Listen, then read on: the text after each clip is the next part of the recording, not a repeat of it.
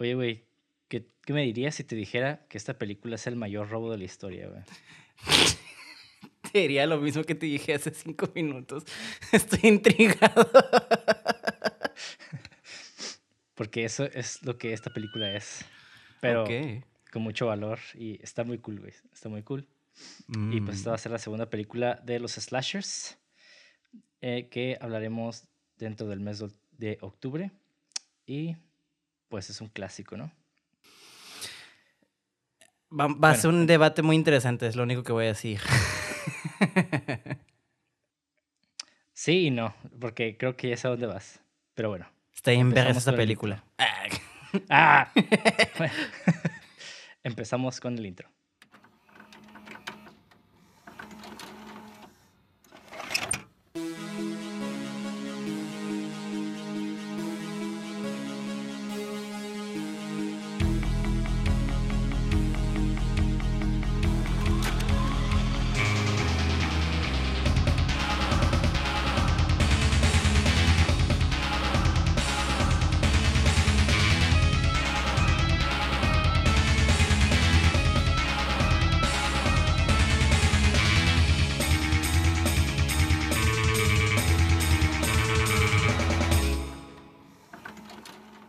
Bienvenidos a Cine666.mpg, el podcast donde en cada episodio su servidor Monty de André dialogará con Mauricio Villa acerca del análisis, crítica y hechos interesantes o pertinentes que envuelven una producción cinematográfica de género de horror, misterio, ciencia ficción y otros géneros de carácter fantástico.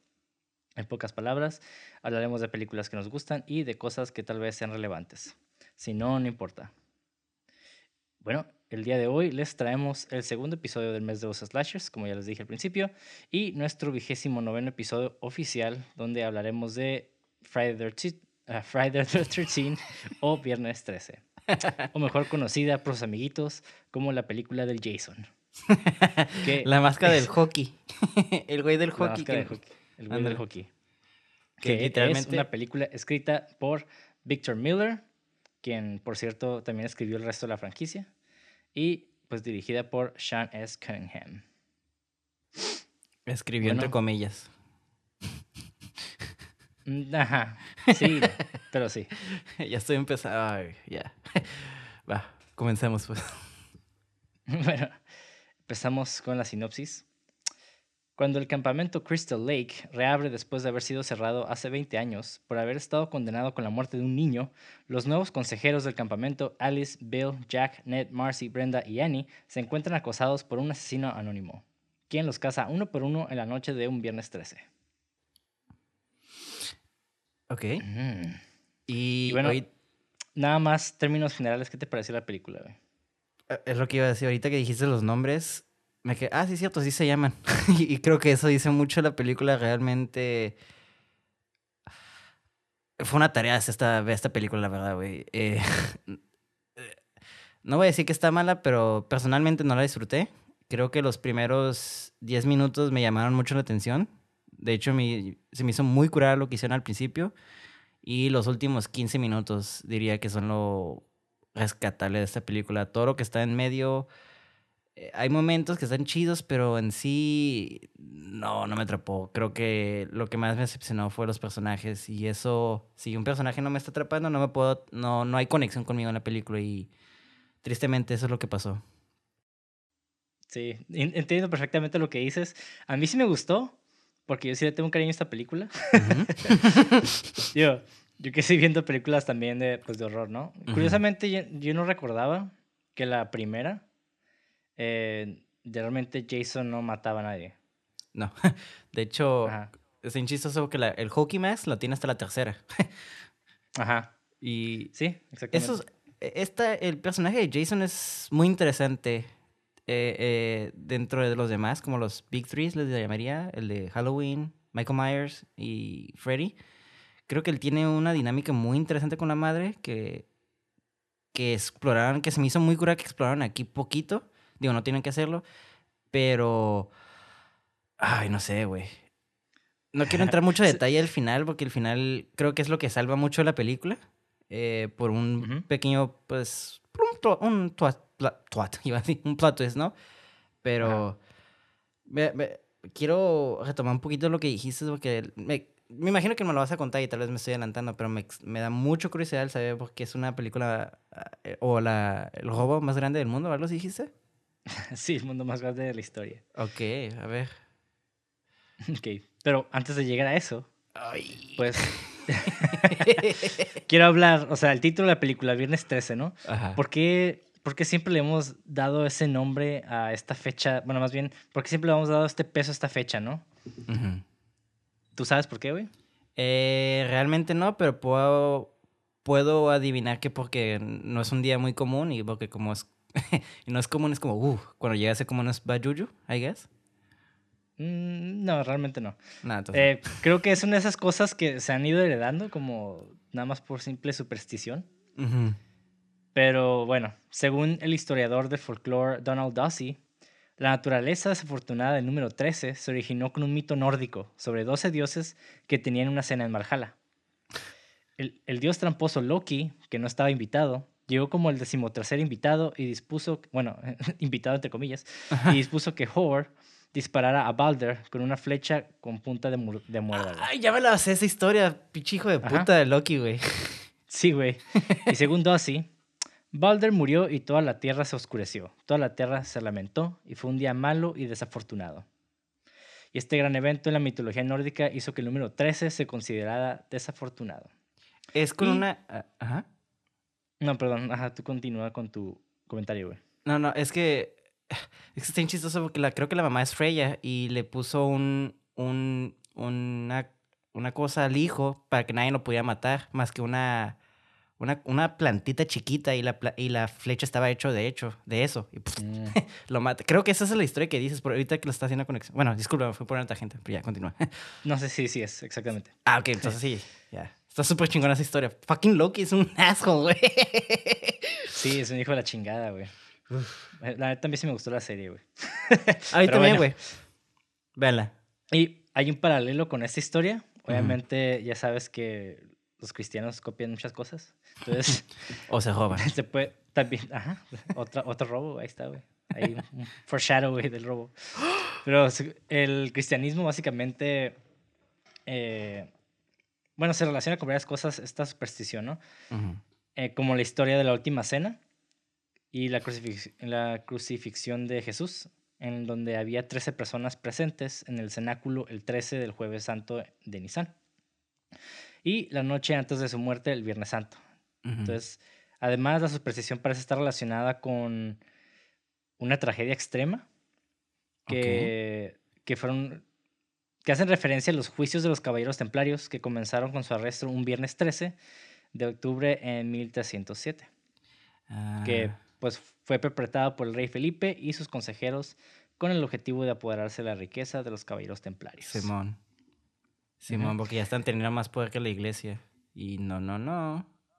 Exactamente. Y en tiempos más recientes, una serie de eventos traumáticos ocurrieron un viernes 13, incluido el bombardeo alemán del Palacio de Buckingham, que fue un viernes 13 de septiembre de 1940, el asesinato de Kitty Jimenez en Queens, en Nueva York, en un marzo de 1964, un ciclón que mató a más de 300.000 personas en Bangladesh, que fue en, en el 70, la desaparición de un avión de la Fuerza Aérea de Chile en los Andes en el 72, la muerte del rapero Tupac Shakur, que fue un viernes 13 sep- de septiembre de Oh. 1996. No, eso ya es una conspiración. Ah, sí, pues sí, güey. Y el accidente del crucero Costa Concordia frente a las costas de Italia, en el que murieron 30 personas, que fue en enero del 2012. ok. Entonces, de cierta manera, un viernes 13 siempre está ligado a algo malo, ¿no? Digo, muchas cosas malas pasan en los demás días de la... del Todos año, los días, ¿no? Ajá, exactamente, pero pues, ya sabes, siempre le damos, le damos más peso a las cosas que, pues, tienen como un aspecto religioso, ¿no? Le queremos dar sentido a algo, pues, básicamente. Ajá. ¿Por qué pasa eso? Ah, es porque el día está culero. Punto. Ajá. Y pues, da más un pequeño contexto de finales de los 70 porque obviamente esto se planeó a finales de los 70 Ujú. es de que había resurgido una especie de éxito por el formato documental y pues la cámara en mano. Entonces, de hecho es algo que en la película se puede ver mucho, ¿no? Que hay como mucho POV, este, cámara en mano, se ve medio shaky, Ujú. que personalmente no me molesta, pero creo que digo, e- era low budget esta película, ¿no? De hecho, es una película independiente, literalmente, ¿no? Sí, ajá. Este, a mí sí me gustaban las tomas. eh, y de hecho es algo que noté luego, luego, a diferencia de otras películas de terror, que son como, am, co- no quiero decir fast pace, pero como que tienen un paso más rápido, aunque son generalmente lentas, ¿no? Pero esta como que era más lenta por las tomas, ¿no? Eran tomas largas, eran como, veías como una muchacha preparó un café casi todo el tiempo y era como, ok, I get it, pero muévete, ¿no? Y, pero lo que sí voy a decir de esta película es que la cinematografía, güey, eh, me sorprendió para este tipo de película. Ok, yo pensé que ibas a decir lo contrario porque para, para mí está muy, la verdad está muy normal. Digo, tiene buena Ok. composición y demás, pero Ajá. creo que el lenguaje de cámara, más allá de, del POV, creo que pudo haber estado mejor en ciertas, en ciertas partes. Ajá. Aunque, no sé, ya tal vez es mame mío, ¿no? Realmente creo que sí funciona. eh, Personalmente creo que de- definitivamente la cine- cinematografía funciona. ujú, Digo, la calidad, igual la lu- iluminación y todo, creo que hizo muy buen trabajo. Sí. Sobre todo en las noches. Se veía muy bien para las noches. Entonces, por eso digo que sí está curada. Lo único que me molestó es que a veces era como bien meandering, que a veces se quedaban demasiado en el momento. Entonces era. Se sintió como. Como. ¿Sabes? Como, como si fuera una A24. Una prototipo A24. ¿Sabes cómo se tiene ese feel independiente? Tiene como ese tipo de. de dejar las tomas que respiren y verla. Y está curada verla en una película de terror slasher. Siento que eso es algo muy contrastoso de. de que ya no se usa, pues, por ejemplo. O sea, me gustó que el killer los. los cazaba y pues las tomas tienen que ser largas y todo eso, ¿no? Pero Ajá.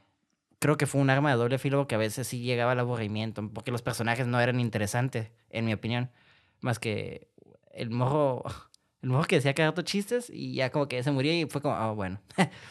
ah, bueno. Sí, ya se bueno. murió la película, I guess. Y hasta los, pero bueno. Pero sí, la cinematografía a mí sinceramente sí me... eh, O sea, no estoy diciendo que es la... Uy, a la verga. Está bien chingona, pero me quedé, ok, I see you.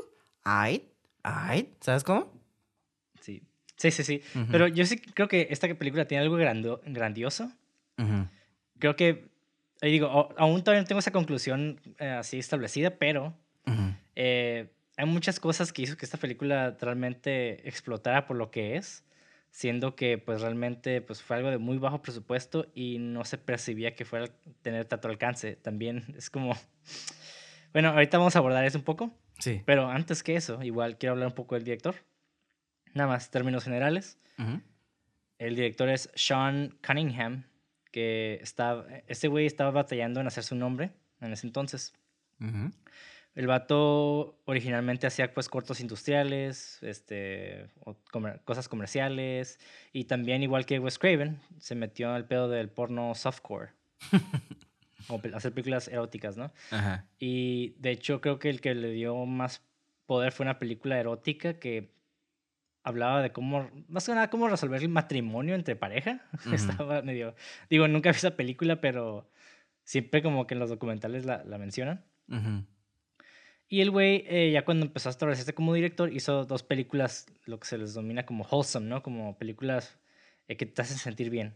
Sí, sí, como tranquilonas. Ajá. Durante los 70s, pero ninguna realmente hizo nada de dinero, por lo que se le hizo muy difícil conseguir financiamiento para sus siguientes proyectos. Pero el siguiente proyecto después de esas películas le ayudaría bastante, ¿no? Y tuvo la oportunidad de producir Tan Tan Tan, The Last House on the Left, Ah, ok. que, que fue una película dirigida por Wes Craven, igual fue, ya lo mencioné en el episodio pasado con Ujú. A Nightmare on Elm Street, donde pues básicamente esa película presentaba un retrato brutal de violencia y horror visceral en un pueblo chico de Estados Unidos, que si lo, si lo pensamos bien, igual A Nightmare Elm Street es casi lo mismo. Sí, pues sí.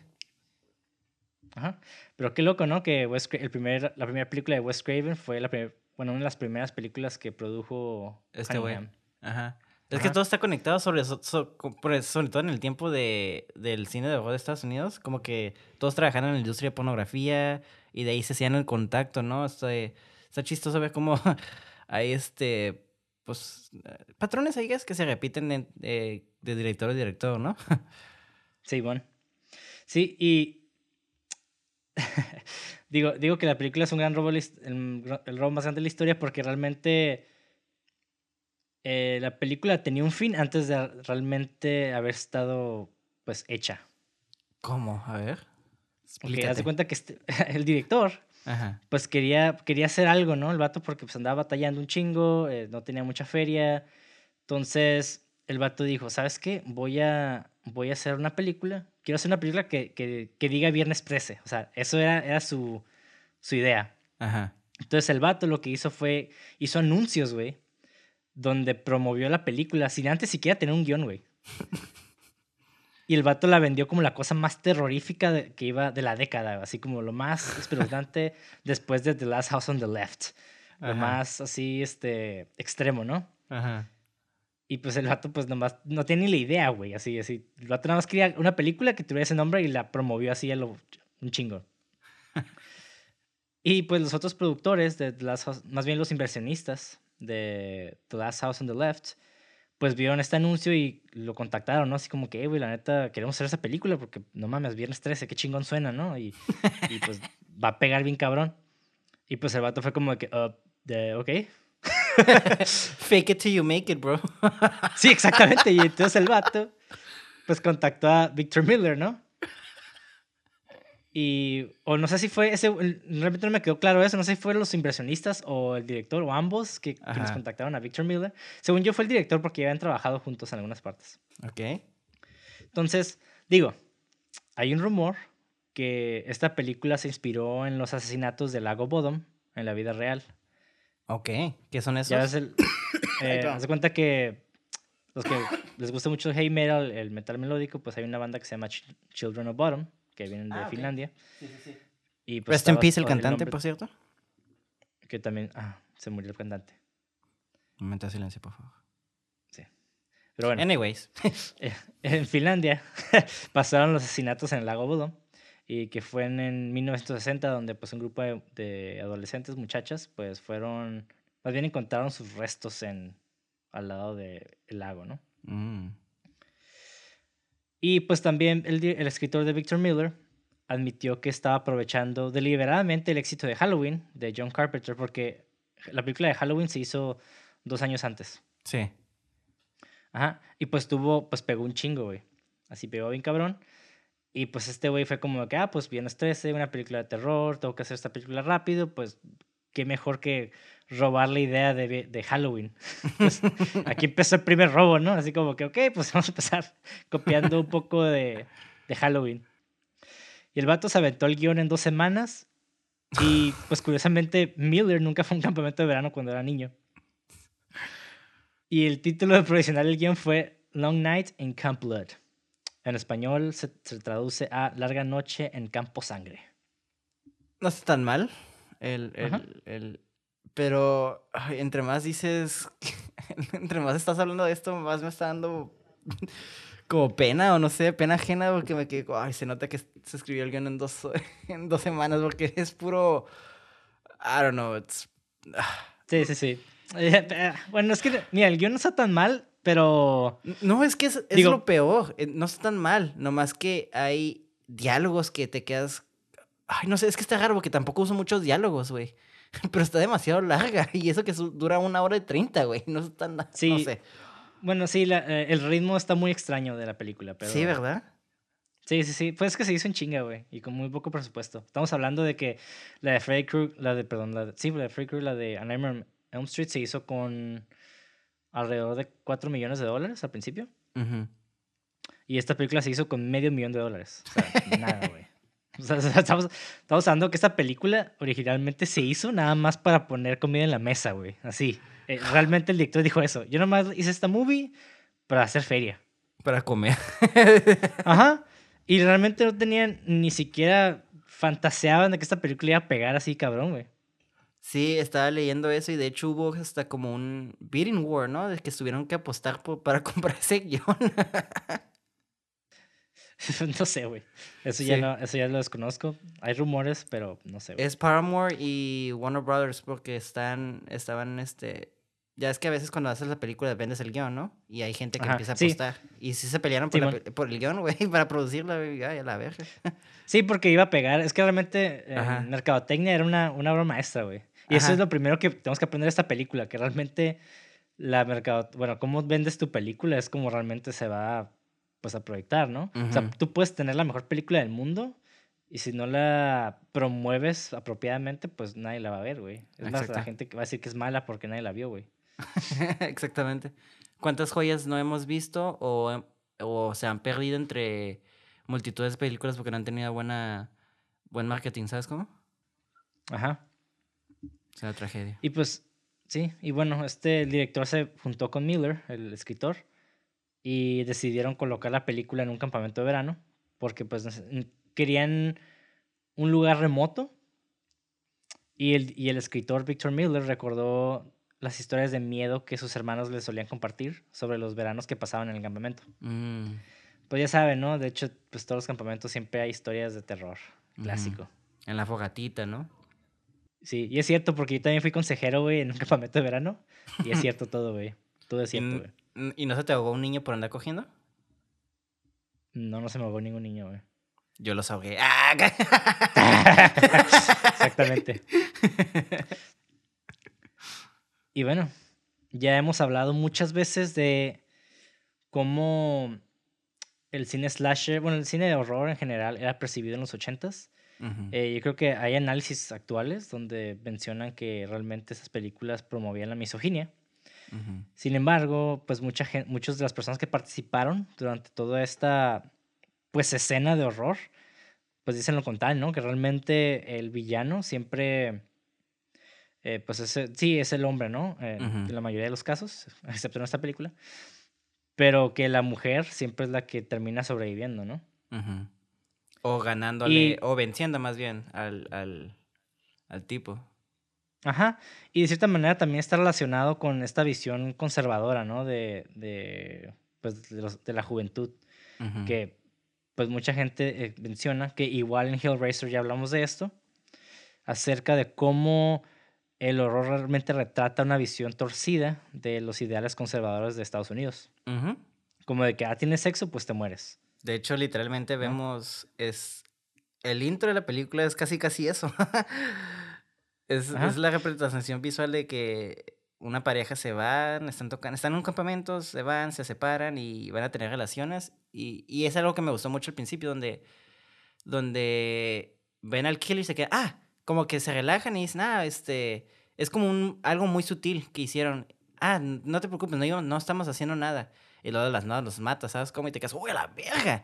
Y eso es cuando hacen la revelación de quién era, te quedas, ah, ya tiene mucho sentido. Y me gustó esos como detallitos que estuvieron plantando de, de eso. Y es, y bueno, a lo que decía que pues sí, es como una representación literalmente. Y esas películas como, casi siempre cada, que- cada, cada, cada que alguien cogía, se moría. Entonces era como, fucking is bad. Es lo que sí, es el mensaje de esta película era, era como, güey, se nota que era como tú dices, ¿no? La, la versión retros, eh, pues, fucked up de un cristiano. Ajá. Y pues de cierta manera, pues eh, la señora Boris representa como esta generación, digo, estoy hablando extradiegéticamente porque realmente quiero aclarar algo, es de que Cunningham, el director, realmente, junto con el escritor, no tenían ninguna intención de retratar que el sexo era malo, al contrario, de hecho ellos creían que era algo bueno, nada más que eh, para ellos el sexo te distraía de lo que estaba pasando, en el con- eh, eh, obviamente ahí, porque pues, estás bien metido en el pedo de andarle agarrando las nalgas a alguien más, que pues no ves que atrás de ti hay un cabrón con un cuchillo, ¿no? O en este caso una, una señora. y, pero a final de cuentas, eh, todos son colectivamente, hay un, sí hay una estética, más bien en Estados Unidos, estéticamente siempre es, ha sido eh, visualizado como algo conservador, ¿no? Y, e inconscientemente no dudo que las personas, aunque no sean conservadoras, tienden a retratar eso en el arte, Ujú. especialmente los artistas. Y no tanto como para seguir promoviendo el mensaje, este mensaje tradicional, sino más bien que como algo que es parte de la cultura, ¿no? Es el contexto que crecieron y pues obviamente hay gente, o sea, de hecho hablamos esto en una materia, o sea, tú escribes de acuerdo a lo que sabes y tu contexto y donde vives, ¿no? Entonces, un americano quizás no tenga como, no va a escribir como eso eh, conscientemente, pero inconscientemente, pues lo vemos, ¿no? no es, es, es algo que es, es imposible que el, el hombre no esté afectado por el, el contorno de él, entonces creo que inconscientemente pues esto lo escribieron sin tenerlo eh, como en cuenta, ¿sabes cómo? Sí, exacto. Digo, eh, lo han entrevistado y lo han confrontado mucho al director de por qué hizo una película tan misógina y demás, pero el vato dice que realmente no, o sea, eh, los personajes, tanto hombres como mujeres, son los asesinan, güey. De hecho, creo que todos los hombres se mueren, güey. Sí, de hecho. Ajá. Y pues dijo que la película no pretende ser sexista y tanto, pues ambos se, mueren, son castigados, entre comillas, por igual, ¿no? Y curiosamente, John Carpenter fue igualmente despreciado cuando los críticos se quejaron de que Halloween está impulsando a la audiencia un código moral puritano, ¿no? Del Antiguo Testamento, que esto de que el sexo debe ser castigado con la muerte y demás. Y Deborah Hill, su coproductora y guionista del proyecto, dijo en respuesta, y cito, Creo que la gente está leyendo mensajes morales y sociológicos en una simple historia de terror que no tiene una agenda para sermonear a la audiencia de ninguna manera. Lo pues cual es cierto, güey. Sí, sí, sí. En general. Pero está cool. Está cool analizar esto porque vemos que lo que son los 60 fue como este. Esta liberación sexual en Estados Unidos, ¿no? Y curiosamente, pues siempre hay una contraparte, ¿no? Igual con la música en los 80 eso fue algo que de hecho, marcó mucho el heavy metal de que, oh, el heavy metal es música del diablo, ¿no? sí. Y curiosamente, si no sabían, el, hay como un pequeño anuncio cuando en ciertos álbums que dicen explicit content, like, algo así como contenido explícito de que bajo, para pues, bajo la responsabilidad de los padres, ah, parental advisory, creo que Ajá, para, para morros pues mayores de 18, básicamente. Ajá. Que, pues curiosamente, mucha de esta raza conservadora estuvo luchando para que ahora sí que banearan toda la música heavy metal, güey, porque pues, según esto era música del diablo. Y pues Kiss era como el, el paradigma de esto, ¿no? Sí, no, y eran lo menos pesado, güey. O sea, Kiss literalmente. Sí, Ay, no. Sí, pero era lo, más, era lo más pop de eso, pues la gente nomás conocía a Kiss, güey. Ah, pues por la imagen, pues. Ajá, por la imagen. Ajá. Sí, pero bueno, ya sabiendo este contexto, pues ya entendemos un poquito de por qué ese tipo de películas, ¿no? Y más que nada, yo creo que juegan esas temáticas más que nada por el, por el juego de hacerlo, ¿no? Es como, es divertido y pues no pretende, ahora sí que muchos artistas, aunque hagan cosas que parecen ser muy, mm, que tengan un peso ideológico muy cabrón, realmente no, no lo tienen. Nada más hay coincidencias, pues, o a veces, o inconscientemente, como mencionamos. Y aparte, el cabrón venía de pornografía, güey. Obviamente va a poner, o sea, va a poner este, bueno, soft porn, pero pues va a poner titties, ¿no? Y como tú dijiste, será como un método para poner la distracción, ¿no? Ajá, exactamente. Y está bien chistoso porque el vato en un documental dice eso, de que, ah, sí, yo puse sexo y eso, pero porque, pues, a mí me gusta. Sí, sí, sí. y ya, güey. Y ya dijo, pues, que la... Estaba eh, no, hay mejor manera de distraer a la audiencia que pues con sexo. Ajá. Y ya, güey. Y sí, también todos han, de hecho, un site, una... Están tan horny los productores de la segunda que... que muchos de los actores, las actrices más bien tenían 17 todavía, viejo, y había escenas de desnudo y era como, ¡ay! Te das cuenta de todos los, cómo era antes, güey, la producción y tan, obviamente no lo hacían con intención de eso, porque pues lo hacían para grabar, ¿no? Pero te quedas como, ay, hasta las actrices se quedan como, y sí, debíamos, mm, los tiempos cambian y así, te quedas como, uy, la verga, güey. Sí. Sí, es que son otros tiempos, güey. Igual, digo, no podemos estar juzgando otros tiempos con la moral de ahorita, ¿no? Claro, y es lo que pues tenemos que aprender también ahorita, ¿no? Sí. Que digo, dudo que se viera algo como algo bueno en ese entonces también, pero... pero bueno, pues es una película, ¿no? A final de cuentas, no es como que Supongo que si eran menores de edad, pues los papás tuvieron el consentimiento y también los actores, no sé, güey. Será, investiguen eso y nos dicen en los comentarios. Eh, y pues tenemos al principio de la película, tenemos, ya, ya lo mencionaste, ¿no? Que esta escena con estos pues consejeros en los 50 de que pues tienen sexo, los matan y después tenemos este, este salto a, a los 80s, bueno, 70s en teoría. Al día presente realmente pues, de la historia. Ajá, al día presente, porque realmente eso es algo muy curioso, de que nunca mencionan el año, nada más dicen presente. Ajá. Asumo que es como los finales de los 70 porque pues en el año la película salió en los 80 en el 1800. En el 80. Ajá, en el 80, ajá, exactamente. Ajá. Y pues ya vemos que a medida que vemos que eh, hace este cambio, esta transición a los 80 vemos al primer personaje, que es Annie, que está representada por esta actriz que se llama Robbie Morgan, que es una consejera de campamento muy amigable y extrovertida, a la que pues te, le- te gusta instantáneamente, ¿no? Porque por su vibra. Ujú. Y así como que tiene, no era impulsiva, pero es como que tiene un, muy soñadora, ¿no? Y le gusta trabajar con niños y... No sé, es como la típica maestra de kinder, ¿no? Yo, es como que yo la perseguí así, güey. Sí, sí, sí, como súper inocente. Ajá. Y si estás viendo esta película por primera vez, pues puedes llegar a creer que Annie es la, la final girl, ¿no? Como Simón. se llama. O pues la, la- la protagonista. Sí, sí, sí. Y Yo está pensé eso. chistoso porque... Ajá. Yo también pensé cuando la vi, dije, ah, es la, es la principal, pero realmente creo que le cortan la garganta en los primeros 20 minutos. Sí, güey, she fucking dies. Yo go, what the fuck is going on? Hasta que pasa Y- algo, pero, ay, ¿qué está pasando? Lo cual está también como que muy real en ese aspecto de que, pues sí, güey, si te subes al carro con un extraño Sí, sí, que no sí. lo conoces, güey. Sí, a mí me gustó eso. O sea, por eso te decía que los primeros 10 minutos se me hacía muy interesante. Y eso me gustó. Cuando la tipa no empezó a contestar, bueno, el que le está dando rating no empezó a contestar y me, me quedó, ya ahí lo veo. Esa no es la main character. Y no, no era. Sí.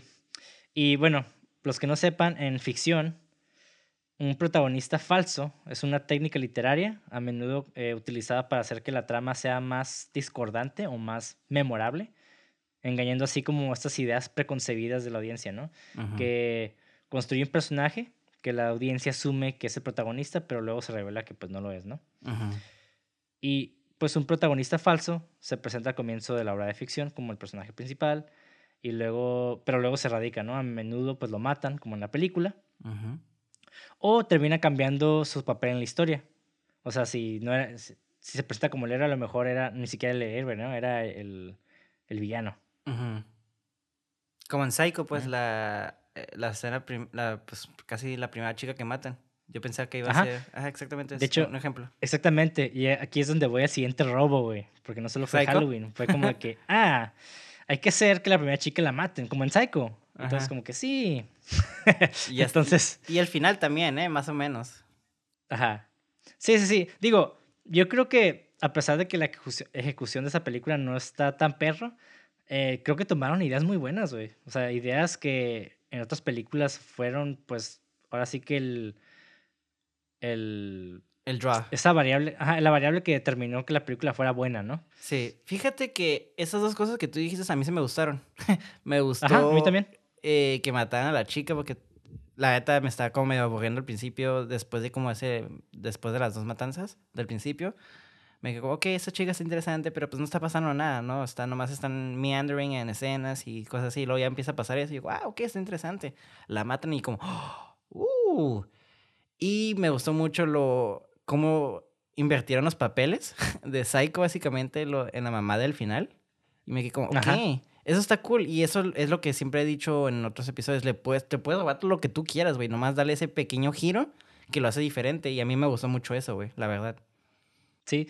Y digo, le llamo el- robo más grande de la historia porque realmente todas las cosas que nos gustaron de la película realmente ya aparecieron Sí. en otras películas, realmente. Entonces, por eso realmente no, no trae nada nuevo esta, esta película, pero eh, pues fue un éxito porque realmente todas estas cosas que fueron un éxito, ahora sí que culminaron en una película. Pegaron bien, pues.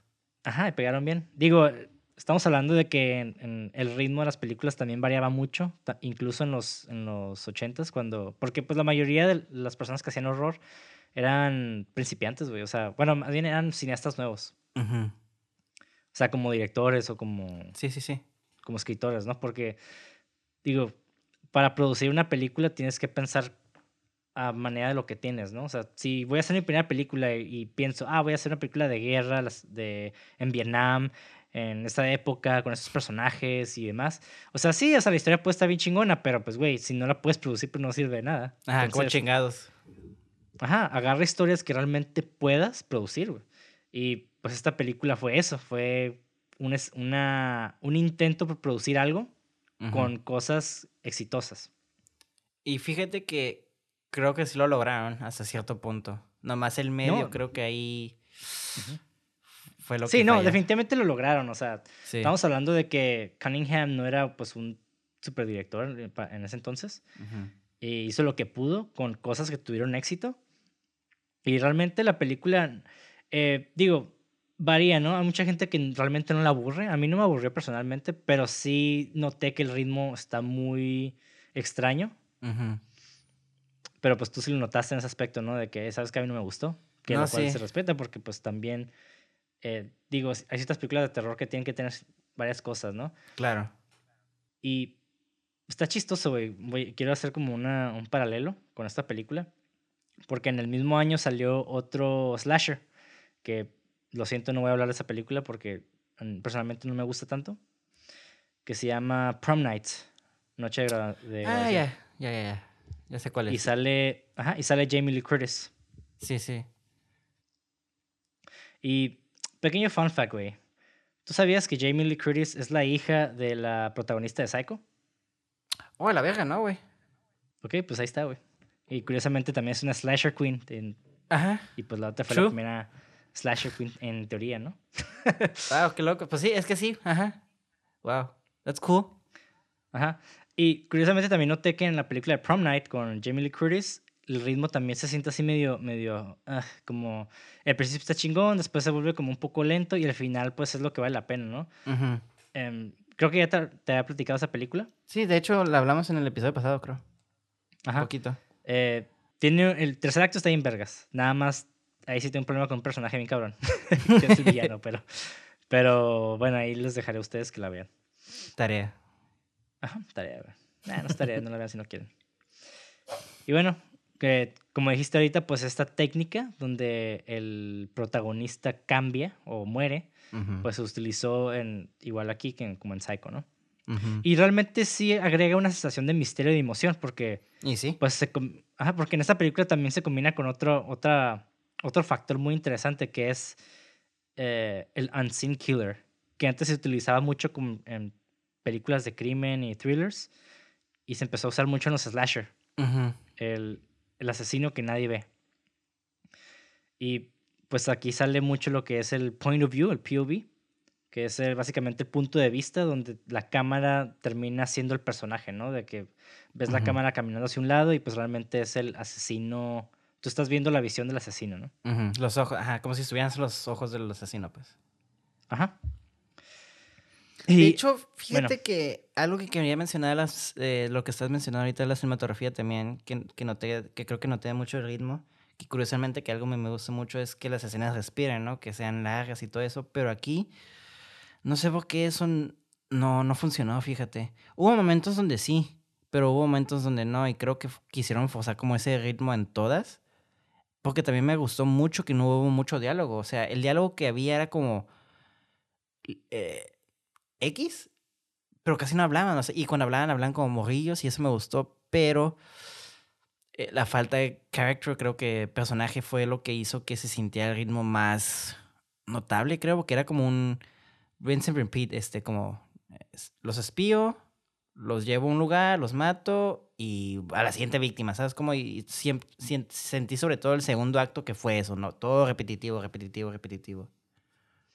Sí, definitivamente. Y eso es algo que, bueno, lo explica el director en el documental, que el vato no siquiera tuvo tiempo de desarrollar los personajes, que todo fue en chinga. Mm, ok. Ajá, de hecho él dice, no, de hecho no hay, no hay realmente como una trama tan establecida, no hay desarrollo de personajes, que curiosamente los, los actores sí tuvieron que como crear su propio background, como de su propio pasado de personajes, pero nada más para que ellos tuvieran un punto de partida, o sea, no es algo que se ve en película. Sí, sí, sí. Incluso algunos de ellos ni siquiera tienen nombres. wow. Ok. Ajá. Interesante. Sí, entonces está como bien a la y se va esta película, pero no sé, algo que sí logran pues es de que al final de cuentas sí está divertida. Fíjate porque, que no pues, se nota tanto. todas estas... Ajá. No digo, es- sí está divertida porque sí utilizan todas estas cosas que te digo que robaron de otras películas Ajá. y que pues la neta funcionan, güey. Fíjate que ahorita que me, qué curioso, güey, porque tengo que ser honesto. O sea, dijiste que pues básicamente fue un desmadre esta película, pero no se siente, güey. O sea, quizás tendrá un ritmo muy pesado o difícil en mi opinión, pero realmente no se siente que se hizo la película al aventón, a lo contrario. sí se siente bien planeado y pues le tengo que dar este, tengo que notar ese esfuerzo del director, la neta. Sí, neta, el güey se la rifó. Digo, a pesar de que, claro que tiene sus errores, como las Claro. muchas películas, pero igual, ahorita que mencionabas eh, esto de los planos largos, Ajá. digo, no sé por qué intención los hizo así, en Ajá. este caso. Digo, hay películas que se nota la intención, ¿no? Como A Ghost Story, claro. eh, bueno, que esa película realmente, pues, retrata esta como, est- este, es, eh, está estático en el tiempo, ¿no? Entonces, conforme pasa la película, pues los planos se aceleran cada vez más. Pero en este caso, igual, yo a veces no entendía el motivo, ¿no? Por ejemplo, vemos al loquito del pueblo saliendo de la cabaña, que de la nada estaba ahí el vato escondido en un cuarto. Eso, eso me dio cura. No sé Sí. cómo llegó el vato ahí tan rápido, pero pues ahí estaba el güey. Su bici, Salió de la cabaña. ¿Eh? Su bici. Ah, sí, es cierto, sí, es cierto. Pero igual, pues la otra morra venía en carro y no llegó antes que él. Y el, el punto es de que el güey salió y se subió su bici y se fue. Pero, o sea, es todo un plano donde vemos al vato saliendo, agarrando su bici, pedaleando. Y se va. así como que el vato se sigue, se sigue y lo, y lo vemos yéndose. Pero es como de que, pero ¿por qué tenemos que ver tanto tiempo a este güey en bici, güey? Exacto. Y, y está, y qué irónico que dices eso, güey, que la película es su super rush, pero la película se toma su tiempo en, en decir las cosas, ¿sabes? Como es como, wow, qué contraste Sí, tan, qué tan loco, güey. Ajá. Y pequeño fun fact, la actriz de, que hizo de Annie, la, la primera morra que se muere, ella se llama Robbie Morgan. Ajá. Y ella originalmente no estaba audicionando para la película cuando le ofrecieron el papel de Annie. Ok. De hecho, ella estaba en su oficina y Julie Hughes la miró y le dijo, tú vas a ser consejera, hay, hay esta película, ocupamos una consejera de campamento. Y pues al día siguiente la morra fue a audicionar, entre comillas, porque casi casi en chinga la, la agarraron, güey. Güey, qué chingón, güey. Ajá. Entonces, así de rush estaba todo, güey. Wow. No se siente, Así la de- verdad. No se siente. no, güey. Wow. No, de hecho me cayó bien la morrilla, como que, digo, qué mala Sí. onda que la mataron en, en chinga, pero pues ni pedo. Sí. A mí también yo dije, ay, sí me cae bien. Sí, tiene personalidad, o sea, está, está quirky, le cae medio el palo al vato que le dio raite. Yo no creo en historias. Y luego, luego, la mata te quedas como, ay. ¿Qué manera Sí, de empezar esta película? O sea, no sé, a, a mí sí me gustó ese cambio, te digo. Sí, a mí también. Y curiosamente, eh, originalmente se buscaba que los personajes se encontraran en un lugar remoto.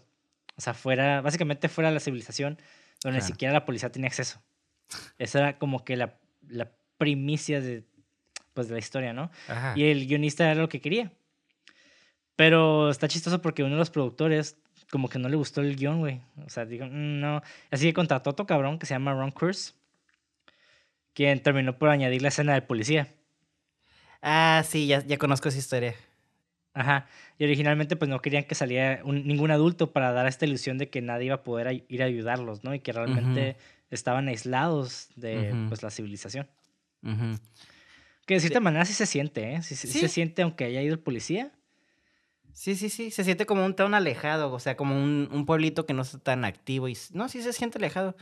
De hecho, ahorita que hablabas de ese vato, está chistoso porque todo el mundo dice, este, eh, había como un pequeño mini documental de un youtuber de esta película, porque la neta quería Ajá. saber por qué chingados estaba tan lenta la película. No sé si, que- quería investigar eso y pues no, nunca mencionó nada de eso, pero algo que mencionó de ese güey, del que tú dices que agregaron, ese vato que él su- supuestamente le agregó como aspectos cómicos, entre comillas, y también de que todo el mundo aparentemente está alegando que, que si le preguntas al café o al director o al guionista, es que todo el mundo dice que ellos escribieron la escena del final donde sale el, el Jason brincando del lago, pero él dice, yo fui. El vato que tú dices. El vato dice que todos los demás están mintiendo, pero que el vato fue el que escribió eso del final.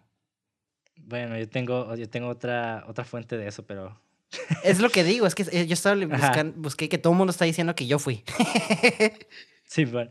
Eh, es que sí, no tenían esa escena final. Realmente la película, Ajá. cuando la estaban haciendo, no tenían un final establecido. Que es lo chistoso también, güey. O sea, ¿qué pedo, güey? Empiezan a filmar. Todo fue en chinga, güey. Nada más salió del anuncio, lo empezaron a hacer, agarraron actores. Y Wow. pues, un desmadre, ¿no? Y el tercer acto es lo más chingón, güey. Sí, güey, curiosamente, güey. Pero, ah, está ahí chistoso porque ese policía que mencionamos, Ajá. el güey no sabía andar bien, bien en moto. Entonces, creo que lo cortan en la película, pero el vato se ve como que que se me tambalean un poquillo.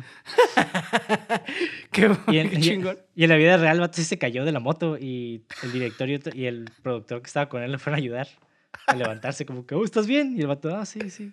Pero pues andaba bien. Qué culero, Es güey. Sí, pues es que no es como andar en bici, güey. si No, claro. Pero, o sea, que, qué curada, o sea, está culero, pero qué curada que estuvo tan guerrilla esa madre que agarraban vatos que no se iban a hacer nada, güey, para hacer algo, güey. Sí, bueno.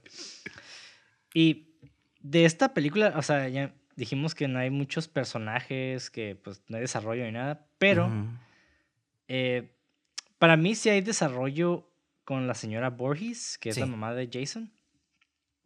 Eh, hasta cierto punto, ¿no? Sí, sí. Pero, digo, Jason realmente, ¿por qué surgió, no? O sea, por- y para empezar, ¿por qué le pusieron Jason? Y el director, cuando estaba morro, conocía a un chico que se llamaba Jason. El vato tenía como nueve años en ese entonces, el director. Y está chistoso porque el vato dice que escribía a este morro Jason como un pequeño bastardo sigiloso. A little sneaky bastard. Suena más intenso Y- en español, ¿eh? Sí, un pequeño bastardo sigiloso. Sí, Porque güey. según esto, el morrito le gustaba chismear de los demás y pues hacer maldades, ¿no? Como de que si haces algo malo, como que iba con tu mamá o no sé, y le decía eso. Ay, no mames, güey. Ay. Ay, ok. Wow. Ajá, como, sí, pinche porro chismoso, ¿no? Y el, el director dice que nunca le gustó ese nombre. Que curiosamente está bien raro porque en el. Esto lo dijo el director en un documental, pero Ajá. en la Internet Movie Database, de hecho mencionan que Jason sale del nombre de sus dos hijos.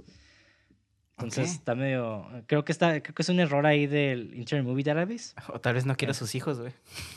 Tal vez no quiero decir. así, ¿no? Me caga Y pues- Jason, güey. Te voy a llamar Jason a la vez. Porque me cagas, hijo. no, no, su hijo no se llama Jason, se llama. ah, ok. Se llama. O sea, son dos hijos, como James e Ian, algo así, no me acuerdo cómo se llama, la neta. Ah, ok, tal vez sí nos quería, viejo. Y ¿sabes qué? Me recuerdan, ustedes dos me recuerdan un bastardo que me cagaba. Tal Jason. Ya sé. Pero. Y está curioso porque el personaje de Jason mm, pues, no sale hasta el final de la primera, ¿no? Sí. Y técnicamente Ni es sale. un sueño porque Ajá. murió de niño, ajá. De Y hecho- como decía. Ajá. Está bien raro. Todas las, todas las secuelas de Friday the 13 está bien raro, güey. Porque de la nada ya está grande, güey. Y es como, ¿what? ¿Que no estaba muerto? De hecho, por eso ya no regresaron a nadie de la primera película. Porque se quedaron, güey. Es que la mamá es la asesina, no el Jason. No tiene ni sentido. Es como una paradoja si hicieron así. Pero bueno. eh. Sí, bueno, es que lo quisieron explicar de una manera muy incongruente, pero ahorita llegamos a eso, ¿no? Sí. Y originalmente, eh, pues como decía, no tenían un final muy fuerte. Así que Tom Savini, eh, él es importante el nombre de Tom Savini porque. Tom Savini es el, básicamente es el, el director de efectos especiales. Ujú. Este güey estuvo trabajando con George Romero en Dawn of the Dead. Y básicamente el güey, eh, ¿cómo decir? El vato fue fotógrafo de guerra en- en la guerra de Vietnam. Ah, ok. Ajá, entonces el güey, de hecho, presenció muchos de estos como asesinatos y personas como detalles de fuera. Entonces el güey, cuando empezó a hacer eh, maquillaje de efectos especiales en Dawn of the Dead, pues el vato empezó a utilizar, pues, más bien, el vato no estaba como contento hasta que tenía cierto, cierta imagen, ¿no? Como muy visceral. O sea, siempre estuvo tratando de retratarlo con lo, lo mejor posible, ¿no? Claro. Y pues este güey, Tom Savini, en- le sugirió al director quisiera que Jason atacara a Alice en la penúltima escena, que es lo que vemos en esta escen- secuencia onírica, ¿no? De la morra en el bote y sale de la nada el morrito acá todo deforme. Y esto fue algo que el vato se robó de la película de Carrie. ¿Ah, sí? Sí, porque en Carrie al final está la, la- la Final Girl, digamos, bueno, como que una de las, de las protagonistas, Ajá. está viendo la tumba de Carrie y de la nada sale el brazo y la, la toma de, de la mano. Ah, ok. Tengo que verlo otra vez, güey. Es el jumpscare, ¿no? Ajá. Al final. Ok. Ajá. Y pues curiosamente, pues hablando de Jason, el más reconocido es interpretado por el actor Kane Hodder, quien salió hasta la séptima película, güey. Entonces, casi siempre toda esta visión de que tenemos de, de Jason es de, de, la, de la séptima película en adelante. Que es como está bien extraño eso, güey, porque... De hecho, todas las franquicias están bien extrañas en ese aspecto, güey. Sí, es lo que te digo, porque realmente Jason no sale en la primera. Y es el niño, ¿no? Pero pues realmente no sale. En la dos, de la nada ya está grande y, y la justificación es que tal vez no se ahogó. Y es como... oh. Entonces... Ah, ¿por sí, me- es que en la segunda eh, lo que sucede Ajá. es de que la explicación es de que Jason sí sobrevivió eh, de ahogarse y se refugió en un cobertizo en el bosque, Ajá, pero su mamá nunca lo encontró y su mamá pues creció, ¿no? O sea, el ajá. vato estuvo ahí como por 37 años, el güey, escondido, viviendo de quién sabe qué chingados, y casualmente presenció cómo mataron a su mamá. Ah, en- ah. ¿Qué- Ajá, ok, entonces él Es- ahora se iba a vengar de su madre. Con que está curada. En paper está curada. Pero la manera Ajá. en que, que lo ejecutaron, no manches. Porque me gustó el concepto que la mamá fuera la que asesinara en la primera, pero en la segunda es la venganza, ¿sabes cómo? Ajá. Qui- quizás si Sí, hubieran sí. hecho al hijo como un retrasado adulto y que todos lo hicieran bulleando, ya como que tiene más sentido, ¿sabes cómo? Porque pues un niñito y de la nada ya está grande. Es sí. como, mm. Sí, está, está un poco extraño como que ese salto de la primera a la segunda película. Ajá, Y está chistoso porque la segunda película como que pues también no tiene la máscara de hockey, tiene una bolsa de esas como exacto. Y realmente no es inmortal. O era una bolsa, era, era como un saco, ¿no? Un- Era como un saco, de ajá, papas, güey, un Era un saco como de papas y un mecate que lo agarraba. Y en la tercera es Ajá. cuando consigue el hockey mask. Pero creo que en la cuarta Ajá. o quinta es cuando ya es inmortal y no se muere. No sé, güey, está bien raro, güey. Sí, sí, sí. Sí, hay un chingo de, de cambios, ¿no? Sí, o sea, es como- para justificarlo, podríamos decir, o sea, lo estoy justificando, de que colectivamente Jason lo crearon, ahora sí que las historias, güey, los mitos, y es un ente supernatural, güey. Sí, eh, Que el ajá. niño sí se murió, el niño sí se murió en la primera, güey, y que Jason simplemente es una entidad que surgió de todos estos cuentos, güey, Y y sigo que creciendo. adoptó la identidad de ese niño. Sí, sí, sí, sí, sí. La verdad es que eh, yo también tenía como ese conflicto al principio como Michael Myers de que, güey, ¿es inmortal o no es inmortal? Y ahora resulta que sí, ¿sabes? Como es como, oh, ok. depende de qué película veamos, depende de qué Jason tengamos. Creo que Jason es el como menos... Es el más interesante en mi opinión porque hay mucha... Sobre todo con lo que hicieron con la mamá y lo que plantean con la segunda, que él, él es la venganza ahora. Pero es muy inconsistente, güey. El personaje de Jason... No sé, güey, está bien raro. Sí, sí. Y pues con la señora Borges, que es la madre. Está bien perro, güey. A mí sí me gustó eh, Sí. cómo manejaron a ella. Pero, Sí. ¿sabes qué hubiera estado bien perro también? Que lo hubieran incluido a la mitad de la película. Sí. Como Sí, sí. Yo siento que, porque sí estuvo muy de sorpresa, lo cual no está mal. Mira, la neta no está mal, pero creo que hubieran jugado mejor con nuestras expectativas y lo hubieran puesto en medio. Porque a nadie, la neta, aunque lo hubieran puesto, a nadie se le hubiera ocurrido que hubiera sido ella, güey. Porque es una señora, güey. Sí, sí. Y, y la verdad, si te pones a pensar, los skills no era como para una señora, la verdad.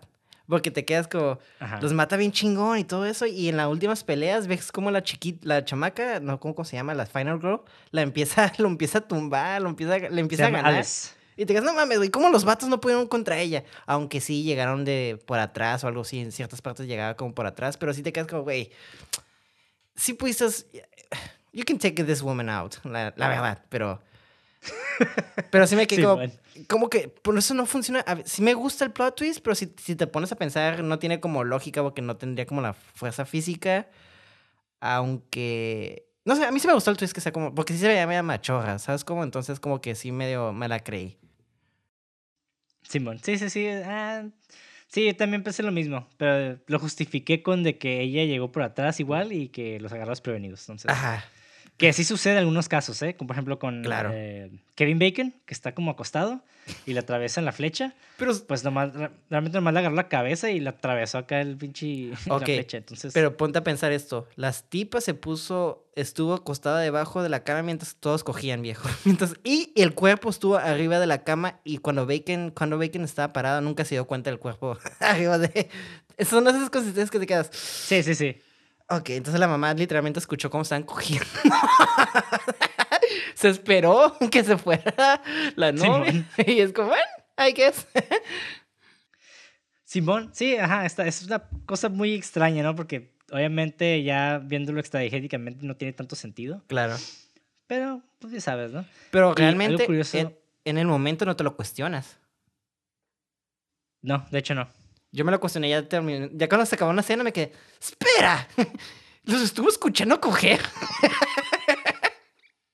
Sí. Y digo, esta última vez que la vi también, ¿no? Eh, cuando matan al, a uno de los consejeros en una cabaña. En una cabaña, era como donde estaba la. la...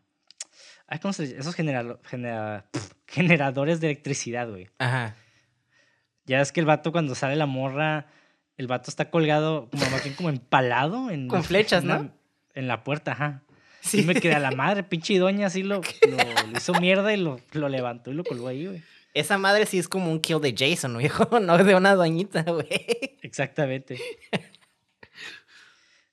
Y bueno, un poquito hablando de eh, el director, está bien chistoso porque el vato estuvo yendo a, con un psicólogo Ok.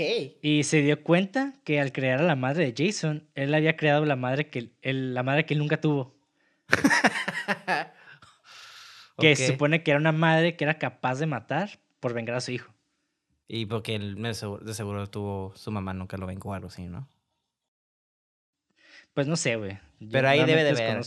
Ajá. Ajá, pero es algo que dice el, el, director que me llamó la atención, ¿no? Porque sí es cierto, o sea, inconscientemente creamos cosas dentro de, pues no solo de- del cine, ¿no? Igual si escribes, si tomas fotografías, vas a tomar fotografías de esta manera, o sea, todo es como que actuamos también de manera inconsciente, ¿no? Ujú. Hasta me atrevería a decir que gran parte de, nuestros ac- de nuestras acciones son inconscientes. Yo concuerdo contigo, disculpa. Y también me atrevo a decir de que siempre que escribimos algo, creamos algo, un- una esencia, algo de nosotros va a estar en eso. Entonces, eh, eh, porque básicamente lo que creas es parte de ti, güey. Quieras o no, ¿sabes cómo? Entonces estás Simón. tratando de comunicar algo. Entonces, eh, como tú dices, inconscientemente yo creo que es como un traumita o un problemilla ahí que tenía con su madre, ¿no? Lo cual se nota luego, luego, porque está cura de ver cómo la dinámica de, de Psycho fue volteada, que ahora, ahora es como el niño de Kill them, mami, kill them. Y me quedo, ¡ay, la verga! Está bien intenso, güey. Sí, no, de hecho, me gustó mucho ese personaje, güey. Sí, güey. Sí, güey. Está muy chingón y me da gusto verla en la segunda, por poquito, pero regresa. Entonces está chingona. Y hay una escena bien, bien curada, güey, donde la señora, la, eh, que está interpretada por Betsy Palmer, eh, ya ves que hay una escena donde le pega cachetadas a la Alice. Simón. no mames, esa madre me dio mucha risa, güey. Está como bien, you bitch, acá de que... O sea, me dio mucha risa como que ese salto del vato empalado y lleno de, de flechas en la puerta a agarrar la morra a cachetadas, como que, no mames. como que sí dio mucha cura. El contraste, ¿no? Como que a este vato sí lo soy en mierda, pero a ti todavía de unas cachetaditas. Sí, bueno. Pero, ¿sabes qué? En la vida real, la morra sí le pegó. La señora sí le pegó, güey. Sí, sí se nota, güey. de neta. Sí. Y de hecho, la, la otra actriz, la Adrienne. Eh, que es la que interpreta a Alice, ella gritó pidiendo ayuda al director, como que ayúdeme, me, me está pegando. Me y está el director fue matando. como. Sí, de hecho, el director paró la escena y, y y le dijo a la señora, como que este, eso no se hace en las películas, nada más tienes que pretender que le vas a pegar, pero. ajá, eso se hace con sonidos de. Se hace con sonidos en postproducción. y pues la señora, ah, ok, ah, perdón. Ah, ok. Entonces cuando grabamos el folio de la cachetada con la... Con su cara acá. Así, por eso. pues ya los grabamos. Y ahí tienen el- para el diseño de sonido. Sí. De hecho, la señora ni siquiera, originalmente ni siquiera quería estar en la movie. Nada más este, porque dijo que estaba bien culera. Yo leyó el guion y dijo que estaba bien culero. Pero Wow, ocupaba hacer feria, ocupaba hacer feria y pensó que pues no iba a ser famosa la movie. Ok, te voy a dar un fun fact que yo escuché la segunda. La única razón por la que regresó es de que regreso si no es una molestia. ¿Y sabes lo que hicieron? Los fueron a filmar en su casa, güey. No mames. Sí, güey. Entonces pusieron una manta de atrás. Y es una parte muy chiquita. Es como que Jason recordando a la mamá, como que, kill them, Jason, kill them. Así, una, una cosa así. Nomás pusieron una manta atrás y luces así. Y ya. Y es como que hicieron el corte de ella diciendo eso y ya. Y te quedas como, ok. I mean, clever. Pero qué Sí. culero de la doña de que, "Mm, si nos molesté así. Sí. Y luego tenemos a Alice, ¿no? La, la otra morrita. Que ella que es sí me Final gustó. Girl. Es que sí, ella tiene poquito más desarrollo, güey. De hecho, ella yo creo que es la que se siente más. eh, se siente más su personalidad, ¿no? Porque Completa. Vemos, eh, más bien la actriz que hizo a de Hades, como que elaboró un pasado Donde ella como que pensaba que la personaje era una artista, más bien como una estudiante de arte, que pues fue de vacaciones y luego la morra era muy reservada, no diría puritana, pero como muy tímida. Y pues de hecho vemos algo muy similar, ¿no? Con est- esta dinámica entre el consejero y, bueno, no consejero, pero como que el director de- del campamento. Como que había algo ¿Y con ella? ellos dos, ¿no? No, eh, eh, lo que pasa es de que el vato le tira la onda porque el vato sí como que se la quiere echar a la morrilla, pero la morrilla es Ajá. como que, ajá, no sé, ¿sabes cómo? Sí, sí, ok. Como que, ajá, no le contestas tan directamente de, de Ajá. decirle no ni nada porque la morra es como medio tímida, ¿no? Ujú. Ok. Y sí, entonces como que ya ve- sí vemos poquito más como que acerca de su personalidad Sí, sí, sí. y también, ¿no? Como, pues la morra es, es muy inteligente y me dio mucha risa porque hay una parte, Ya sé cuál es. ese. ajá, me da mucha risa porque, no sé si, eh, ya ves que le avientan como que el cuerpo de su, de su amiga a través de la ventana. sí. La morra empieza a gritar acá, ¡No, no! Y creo que cierra las puertas y le pone, y pone un chingo de cosas en- eh, enfrente de la puerta. Y luego agarra un mecate, lo sube y como que lo amarra. Y... Pero mientras hace todo eso está gritando acá. ¡Ah! ¡Ah! ¡Ah! No sé, güey, me da mucha risa, güey. Sí, Sobre a mí todo- también me dio un chingo de risa, güey, porque se notaba que la actriz ya no estaba ni llorando ni nada, nomás estaba diciendo, ¡ah! ¡ah! Y después, también me dio un chingo de risa porque cuando se mete la mamá, no me acuerdo cómo se mete y la quiere matar, ¿no? Pero se quiere salir la tipa y empieza a quitar todo y a desatar la puerta para salirse del donde hizo toda la barricada otra vez, güey. Y eso me dio un chingo de risa, güey, que... Sí, ¿Por qué no güey. te saliste por la ventana? Sí, güey, yo hubiera aventado un pinche clavado por la ventana, güey. Más rápido, güey. La- no, es que ya estaba abierta la ventana, literalmente aventó la amiga por la ventana, acuérdate. Sí, güey. No, pero es lo que te digo, güey. Por eso yo me hubiera echado un clavado a través Sí, de la sí, ventana, güey. Sí, pero la tipa quitó todos los muebles, desamarró el pinche. Ay, no, güey. Se me hizo, Moga, ¿para qué hiciste tanto todo ese desmadre? Sí, no te sirve de nada, güey. Ay, no. Esa película tiene cosas no intencionalmente chistosas, güey, que. Ay, no. Sí, ya sé, ya sé. Pero mira, no podemos negar que la película sí está divertida, güey. Sí, A mí me gustó eso sí. mucho, güey. Eso sí. No, no, me gustó, no me gustó tanto como a ti, obviamente. Este. mm, No me atrevería a decir que la disfruté. Disfruté momentos, claro, eso sí. Está bien hecha, objetivamente sí puedo decir que está bien hecha, la verdad. Mm, Pero, como dije, eh, nomás no me Bueno, atrapó. Más o menos, más o menos. Ajá. Bueno, o sea, sí está bien hecha, la verdad, bro. O sea, Digo, sí, bueno, para el tiempo que tuvieron y eso, sí, bueno, la neta Sí. sí. Está mejor que he hecho, pero sí. sí, sí, sí.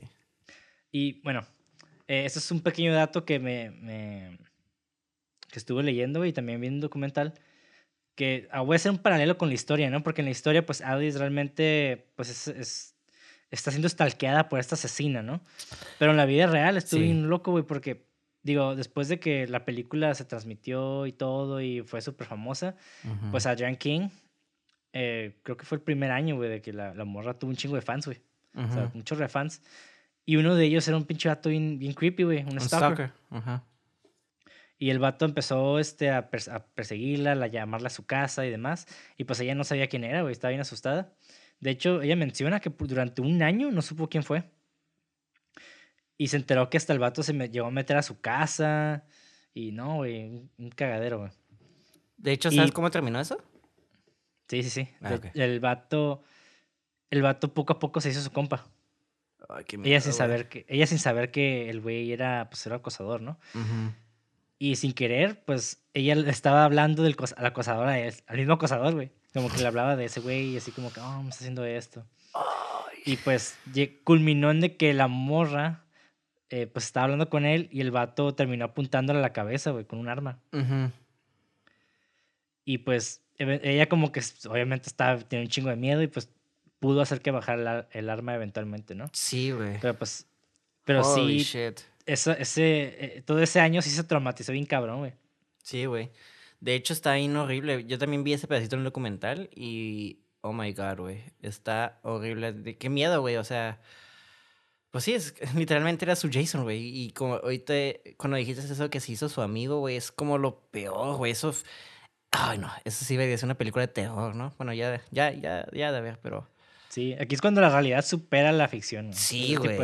Literal, güey. Literalmente. Ay, no, qué horrible, güey. Fuck. Y de hecho, este, este momento fue por el- una de las razones, porque fueron varias, pero una de las razones por la que no apareció ya en la segunda película tanto. Porque, de hecho, querían que ella saliera en la segunda película, pero ella pues tenía sus dudas, ¿no? Después de pues, haber sido acosada y demás. Y creo que por eso también el agente de ella les cobró un chingo, Ujú. así como de feria. Como decían, ah, pues si la quieren otra vez, vamos a cobrar tanto, que es un putero de feria. Y pues los productores fue como de que, ah, no. Nada más va a ser para un papel muy chico entonces. Te doy un fun fact. De hecho, está bien random porque la morra le, le llaman y todas sus escenas son improvisadas en la movie. Ajá, exactamente, no tenía ni un guion. Ajá. De hecho, nomás es la primera escena. Y todo es hablando ella en el teléfono. Y todo lo que están hablando por teléfono le dijeron, no, pues improvisa. Y en el momento lo improvisó. Y la matan luego, luego y te quedas, güey, qué culero es esto, güey. Y de hecho, la tercera chica en la. En la Amy Steele, creo que se llama. También le cagó hacer la película. Ah, no, la, la chica de esta, la, fi- la final de la segunda, también le cagó Ajá. hacer la película y no quiso regresar a la tercera. Dijo, fuck it. I ain't gonna do this shit. Porque fue como muy estresante y muy dangerous y quién sabe qué. Y dice que todo el tiempo estuvo en la noche y que era un. demasiado peligroso para ella y que se sintió muy frustrada. Entonces, ve estas dos películas porque me oí documentales, estuve adelantando y entonces sí me dio como mucha ternura ver cómo antes era bien gu- guerrilla todo esto y eh, digo, ya comenté lo de las morras de 17 años, era otros tiempos, ¿no? Pero veas qué tan borderline irresponsable era todo esto, pero pues se notaba que era la pasión de los, eh, de los tipos por hacer este tipo de película, ¿no? Que era como bajo presupuesto, son de esas películas que nadie las toma en serio porque son quote unquote terror y pues el terror no tiene eh, inteligencia, ¿no? Y yo cri- estoy criticando mucho esta película, pero es algo que sí voy a decir de esta película es que el tercer acto, que sí- yo siempre he dicho que el segundo acto, que el tercer acto tiene que ser, será fuerte, güey. Y esta película hace todo lo contrario. Tiene un acto bien curada. El segundo acto está como, uy. Y el tercer acto es como, wow. Y yo realmente recuerdo mucho el tercer acto por lo mismo. Dicho eso, las tomas me gustó que se tomaran el tiempo de respirar y todo eso. Quizás no funcionó, pero se me hizo algo como sumamente valiente. No sé cuál fue la intención de eso, si fue por dinero, presupuesto. El direc- el director quería que respiraran todos. Me gustó eso. Como dije, creo que fue un arma de doble filo y sin querer, como que fue un backfire. Pero esa película sí hace cosas interesantes, quizás no como las más wow, pero hubo ideas que me gustaron bastante de esa película. Como te digo, el tercer acto para mí se me hizo chingoncísimo y estoy de acuerdo contigo con Mrs. Voorhees. Ella uh, se lleva el papel. De hecho, estaría curada verla, si hacen un remake o algo así, explorar un poquito más su personaje. Sí. Sí, de- esa, es- la señora está bien. No sé, yo creo que es mi personaje favorito en toda la, la película. Sí. Y pues qué lástima que no, pues. No sé, pues eh, no sé, yo me imaginaba como que la pudieron haber utilizado más todavía, güey, durante el segundo acto. Es lo, que, lo único que, me, que le diría del guion, como que bueno, hubiera- pero es personal, ¿no? A mí me hubiera gustado que hubieran, lo hubieran mencionado más. Sí, sí, sí. Pero, pero bueno, ¿no? Y pues, ¿qué pasa con el resto de los personajes, no? Porque ya hablamos de Alice, ya hablamos de, pues, Jason, de la mamá. Y los demás, pues, un chingo, güey. Pues se muere. Y... Ajá, pues se mueren. De hecho, estaban ahí para morirse, güey, la neta, güey. Pues sí. Pero está curada porque eh, los productores decían, pues, ocupaban gente, ¿no? Para pues, tener, este, pues, raza en el guion, pero pues no tenía mucha feria, entonces ocupaban gente que no cobraban mucho. Así que buscaban personas jóvenes que no tuvieran mucha experiencia actuando en películas, pero que tampoco fueran tan malos actores, ¿no? Ajá. Y de hecho la mayoría de ellos venían de Broadway. Ah, qué cool. Ajá. Y una de ellas, Laurie Brad Bartram, que es la chica que... Es una chica que ya va caminando en, en el campo de tiro Ujú, y esquiva, bueno, no esquiva, más bien como que casi le dan con una flecha. ujú. Ah, pues ella lamentablemente pues murió de cáncer en el 2007, güey. Ah, lucky. That sucks. Sí. Y pues Kevin Bacon, el Su novio, ¿no? Ya, ajá. Sí, el que tenía la flecha. No, él no era novio de, de ella. Ah, no, era el otro. El, chi- el chistosito era el que se la quería coger, pero que ven que se la cogió. Ajá. No, no, no. El Kevin Bacon se cogió la otra. ¿Sí? Ah, sí, cierto, Sí, la, sí, sí, sí, la del baño, ¿no? La- La, que matan en el baño. la del baño. Sí, sí, sí. Exactamente. Ya, ya, ya. Y Kane Bacon, ese güey, pues en esta película todavía no era famoso. De hecho, el güey salió en Animal House en el 78, otra película. Ajá. Pero pues el vato batallaba un chingo. Después de esa película siguió batallando un putero Ajá. para hacer su nombre en la industria del cine. Y pues esta película básicamente como que le dio más poder para hacer otras películas. Que pues con esto le llevó el, a, pues, a tener un papel en Footloose, Ujú. protagonista. Y pues con Footloose pues ya reventó bien canijo, güey. Claro. Y luego Tremors. Que está muy Ajá. buena también.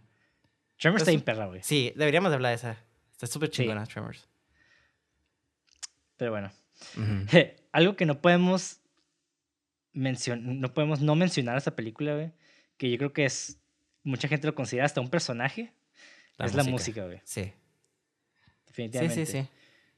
El diseño sonoro, uff. Sí. y Pues sí. el compositor de la... Ajá, el compositor de la película es Henry Manfredini. Manfredini. Está chistoso el nombre, güey. Henry Manfredini. Ese güey básicamente se le ocurrió esa- esas voces clásicas que vienen en la canción, que es el... Clásico. Su motivo, ¿no?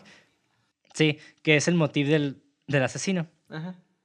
Que básicamente lo que, lo que dice incompletamente la- esos sonidos es kill, kill, mommy.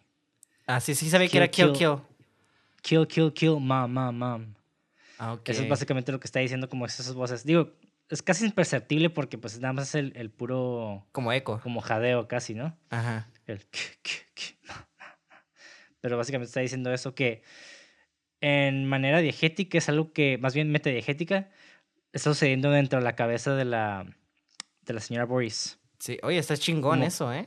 Ajá, que es el, el Jason diciéndole a su mamá que mate. Entonces cada vez que oímos eso, es básicamente la señora oyendo a su hijo, güey. Ujú. Eso está chingón, güey. Ajá, que está curada porque también la, la señora dice, kill her, mami, kill her. Que esa madre está bien creepy, pero a la vez está bien chistoso, güey. Sí, sí, sí, que, ay, ahí sí me dio como, sí sentí como esa náusea de como, no sabes si reírme o ponerme nervioso. Ajá. Pero digo, estamos hablando de la música, pero curiosamente esta película casi no tiene tanta música, güey. Que es algo que sí, que me gusta mucho, en, entre comillas, Ujú. porque la música antes del tercer acto realmente solo aparece. eh, creo que salió al principio nada más y solamente cuando aparece el asesino. Sí, y es como, está, eh, te digo, es que esta película es como si fuera una película de A24 contemplativa, donde todo respira, no hay mucho diálogo, el diálogo es como muy minimalesco, no hay mucha música, pero cuando la música que pones Minimalista. minimalista, es como... corta, Y te empie- yo, yo se me ponía nervioso, güey. Aunque la Ah, tipa estaba ¿qué? corriendo y la- nada más ponía la música, era como, verga, aquí viene, güey. Pero porque la música está bien chingona, güey. Muy icónica. Ajá. Que Loki también se la- le robaron un poco el- el- la estructura de Psycho, güey. Ay, ya sabía, güey. Ay, yo- por el... Ay, no, ay. Chi- o sea, bien hecho. Yo siempre he dicho que hay que robar. Entonces, me da gusto, la verdad, sí. da- no sé por qué reaccioné como enojado, pero sí me da gusto. que sí, hay que, hay que robar bien. Y, hay- y aquí se robó bien. Ajá. Y pues de hecho fue decisión de, del compositor tener eso, ¿no? Las- esa música solamente en esas escenas donde sale el asesino. Ujú. Pero ya en el clímax, ya creo que tal clímax tiene como música, ¿no? Pues porque Claro. ya vemos a la señora Boris y todo. Y ya después de que se muere, pues ya hay una música, cambia, ¿no? Sí, Se, ve más se oye más diferente, como más tranquila. más bonita. Y pues, ajá. Y con esto me voy a los efectos especiales, güey. Bueno, antes de llegar a los efectos especiales, Loki, nada más un pequeño ahí paréntesis, fun fact de la producción. Pues les mencioné que se hizo con medio millón de dólares, ¿no? Que es básicamente 500 mil dólares. Sí. ¿Sabes cuánto recaudó la película, güey? 56, ¿no? 59. Eh, no, en, el- en ese año recaudó 40 millones de dólares Ah, aproximadamente. sí, ok, casi la tenía. Pero pues, güey, de medio millón a 40 millones, no mames. Es un chingo. Por algo to- les tocó, les, les tomó 12 semanas, 12 meses en sacar un- la secuela, güey. Ni un año casi, güey, de hecho. Sí, güey. Y pues duró un mes, güey. Duró menos de un mes, güey, la producción. No mames. Entonces, todo en chinga. Pero digo, no está tan mal, de hecho, un mes para grabar, pero pues con el tiempo que tuvieron de planeación, pues no. Es casi Ajá, nada. también. Ajá. Sí. Y pues como les mencionaba, Tom Savini, que fue el de efectos especiales, fue fotógrafo de guerra en Vietnam y pues le tocó presenciar pues estas heridas graves de, guerra, ¿no? Por lo que siempre el vato hacía que quería ver que todos los efectos se fueran lo más realistas posibles, ¿no? Y sí lo vemos, güey. De hecho, en... eh, me gustó mucho la técnica que usaron ahí en el... Cuando matan a Kane Bacon, que le atraviesan la flecha. Sí, güey. Está bien chistosa esa historia, güey, porque haz de cuenta que abajo tenían como un pequeño artefacto que impulsaba aire a través Ajá. de un tubito, que en cuanto le atravesaban la flecha al cuerpo falso, porque era un cuerpo falso que estaba ahí, Ujú. Eh, se iba a salir el, el, pues la sangre, ¿no? Pero el peor es de que se desconectó el tubito, güey, del ese motorcito. Ajá. Y el, uno de los güeyes que estaba ahí asistiendo agarró el tubo, güey, y le sopló así bien cabrón. Y dicen que de hecho salió mejor con la soplada esa, porque salieron burbujitas, güey, y se vio como el chorrito acá Ajá. más cabrón. Entonces, ajá, surgió, salió mejor, ajá.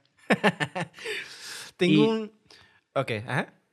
Ah, no, y nomás, nomás para decir cómo lo hicieron, básicamente hicieron un cuerpo falso que Ujú. acostaron en la cama y Kevin Bacon eh, eh, estaba abajo de la cama, nada más atravesando su cabeza a través del colchón. Igual como en Alien, cuando des- eh, le quitan la cabeza al, al robot. Ajá. Es la misma técnica. De hecho, tengo un, Sí. un fun fact de la tercera película. Con, y ya es que hicieron, bueno, no sé si la has visto, donde están teniendo relaciones sexuales y Jason ya le sentía como una, una, pues como una flecha y atraviesa toda la cama, ¿sabes cómo? Ajá. Entonces, hicieron básicamente lo mismo. Pero el vato está en una, el vato que está acostado debajo de la chica estaba como en una posición incómoda y su cuerpo estaba como flotando, básicamente. Estaba como entre Apple Box y Apple Box, que son como maderitas de manzana, ¿no? Y su cuerpo estaba como colgando. Y dice el vato que de la nada llega un sound guy y le dice, abre tu boca. Y el vato la abre y le escupe, bueno, no le escupe, pero como que le sopla polvo blanco, güey. Y el vato, el actor dice que esa escena pudo hacerla como 20 mil veces en un día, que no había pedos después de eso, güey. Y Me quedé la verga, güey. ¿Qué pedo con estos sets, güey? ¿Qué, qué estaba pasando antes, güey? Digo, los 80 era el boom de la cocaína, güey. Pero, o sea, que te llega un boom y te haga... Güey, no mames, güey. Bien, bien hype el vato. Sí, güey. Let's fucking do this, guys. a la verga, qué chingón. Digo, no, está mal. Nah, Por eso eso quiero ser boomer, güey. Boom, boom operator. sí. Y digo, hay otras, hay otras partes, ¿no? También cuando le cuando matan a la señora Boris le, le cortan la cabeza, ¿no? Con un machete. que se ve chingón, ¿eh? Sí, se ve bien perro, güey. Se nota que la cabeza es súper falsa, ¿no? Cuando le pegan el madazo. Porque, pues no se ve que atraviesa el cuchillo, nada más se ve como que le pega y la cabeza volando sin atravesar el cuchillo realmente. Sí, como que nomás le tocó el cuello. ¡Oh! Ajá. Y es porque Tom Savini, el, el efectos especiales, se le ocurrió poner dos este, palillos, esos de madera, que es ¿cómo se les llaman? Los toothpicks, como los... Para sacarte la comida de los dientes, güey, los Ajá. palillos esos. Palillos de dientes. Ah, lo, conect- ah, lo conectó un cuerpo falso. Haz de cuenta que era el cuerpo de su asistente que estaba como encorvado, así tipo jorobado de Notre Dame. Y arriba de su espalda estaba el cuerpo, bueno, el torso falso de la mujer, ¿no? Y pues la cabeza falsa. Y cuando la- le cortan el- con el machetazo, pues el vato tiene que fingir como que, que tiene las manos de la señora. Como que se quiere agarrar la cabeza. Pero de hecho, pues las manos se ven bien masculinas, güey. Se ven con, con hasta pelitos, güey. Ahorita que lo mencionas, sí noté que las manos se veían como. Ya es cuando. Bueno, cuando tu cuerpo siempre está coordinado, ¿no? Pero se notaba que las manos estaban haciendo otra cosa, mientras que la sí, sí lo noté. Me quedé, oye, ¿qué es esto? Las manos están como muy enfrente. sí, es cierto. Ah, Simón. Y la mayoría de- del equipo de, de producción se, qued- se hospedaron en hoteles, ahí de alrededor del campamento. ujú. Pero algunas personas que eran como que los más dedicados a la, al, al cine, güey, incluidos este güey, el Tom Savini, y Tasso Stavrakis, uno de los de producción, se quedaron en el campamento real. Y pues llevaron un- una videocasetera, Betamax, Ujú. y solo un par de películas. Estas películas eran Barbarella y, y The Marathon Man. Ah, ok. Cool. Ajá, y las, las tenían grabadas para verlas todas las noches, güey, antes de dormir. o sea, como que se quedaban ahí para, para grabar. Bueno, más bien después de grabar se quedaban ahí y después venían estas películas, güey. Qué chingón, güey. Pero el vato dice que las vieron tanto que el vato se sabía las películas de memoria, güey. ¿Cuál era? Marathon Man y cuál era la otra? Barbarella. Barbarella, esa no la conozco. Sí, de hecho, Barbarella Casting se llama pues así por Barbarella. Ah, no es cierto. Pues, bueno, no sé si se llama así por Barbarella, pero pues así se llama la señora, creo. Pero Barbarella. pues. Pero ya es ley, porque lo dijimos aquí. Así es, güey. en fin. Pasamos. Bueno, antes de pasar a los fan facts, ¿tienes algo que decir de la película, güey? No, ya creo que yo dije lo que se tenía que decir. Es una, una película que quizás no disfruté, la verdad, como pues ya lo dije varias veces, pero que es una película que respeto después de escuchar todo lo que me has contado. Este.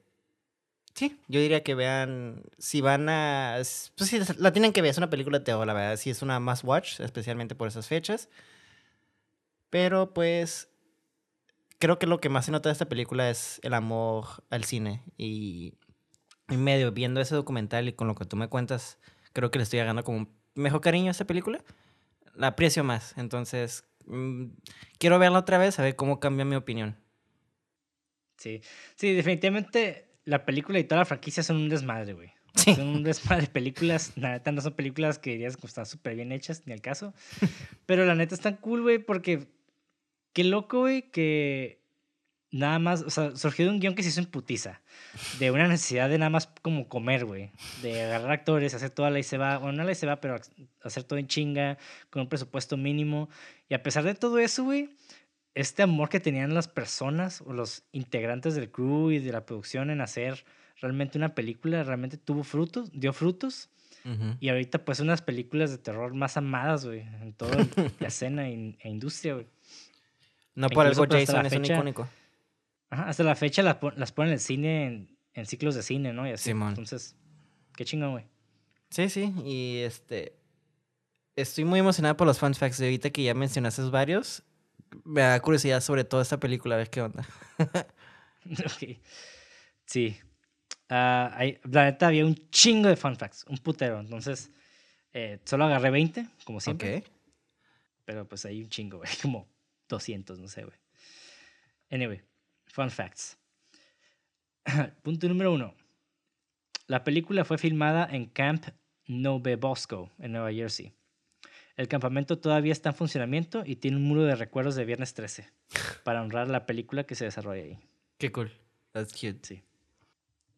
Punto número dos. La mayor parte de la ubicación y el escenario ya estaban ahí. La tripulación solo tuvo que construir el juego de baño. Ok. Es cine austero, güey. Hay que usar lo que se tiene. Sí, sí, sí. Punto número 3.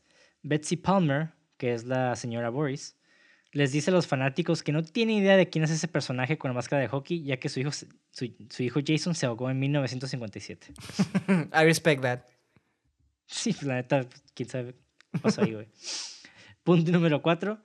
Debido a que el campamento estaba cerrado durante el rodaje y estaba ubicado en los bosques profundos de Nueva Jersey, el elenco y el equipo no vieron mucha interferencia externa. Pero resultó que tenían un vecino muy famoso. La estrella de rock, Lou Reed. Ok. Los que no conozcan a Lou Reed, básicamente es, de, es el de Velvet Underground. Sí, y saca, sacó un disco de met- con Metallica bien culero. Es lo único que diré. Y el vato era dueño de una granja cercana. Y, y el técnico de sonido, Richard Murphy, dijo esto. Pudimos ver a Lou Reed tocar gratis y justo frente a nosotros, mientras estábamos haciendo la película. Pasó por el set y la pasábamos juntos todo el tiempo. Y él era un gran tipo. Entonces ahí tuvieron conciertos gratis, güey. ¡Qué cool, güey! Super random, pero qué cool, güey. Sí, güey, imagínate acá estás pinche filmando una película de bajo presu- presupuesto acá de horror y llega Luis Miguel. Eh, ¿qué pedo? ¿Qué están haciendo? Y ¿Les canto? empieza a cantar ahí. Nah.